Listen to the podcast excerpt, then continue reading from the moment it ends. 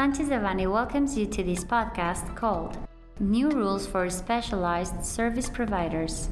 We remind you that this material is only informative and cannot be considered legal advice. For more information, please contact our lawyers directly.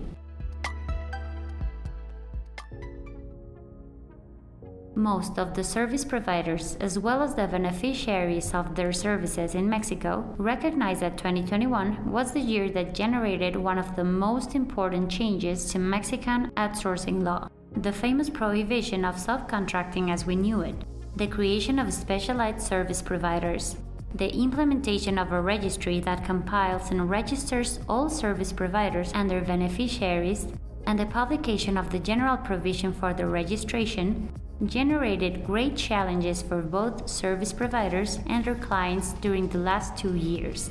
On February 3, 2023, an agreement was published that modifies and adds various legal provisions to such regulations. The most important changes of such agreement are the following 1. In order to register with the registry, it will be necessary to provide in the same way as previously requested the last payroll voucher in PDF, as well as the last voucher of the unique determination system issued by the IMSS. 2.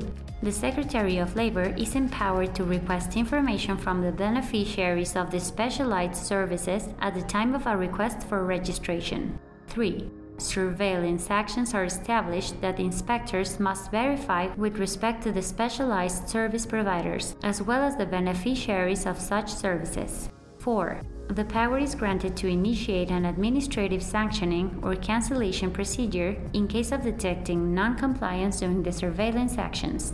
To know in detail the surveillance actions on which the labor inspectors will be focusing, as well as to determine the level of compliance of your company either as a provider of specialized services or as a beneficiary of the same, in Sanchez Devanny we have a team of experts who can advise you on daily practices to reduce risks and prevent contingencies for non-compliance with the law.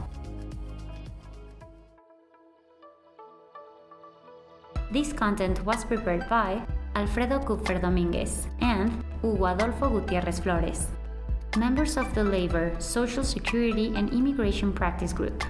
For any questions or comments on this material, please contact us directly or visit our website, sanchezdevanny.com.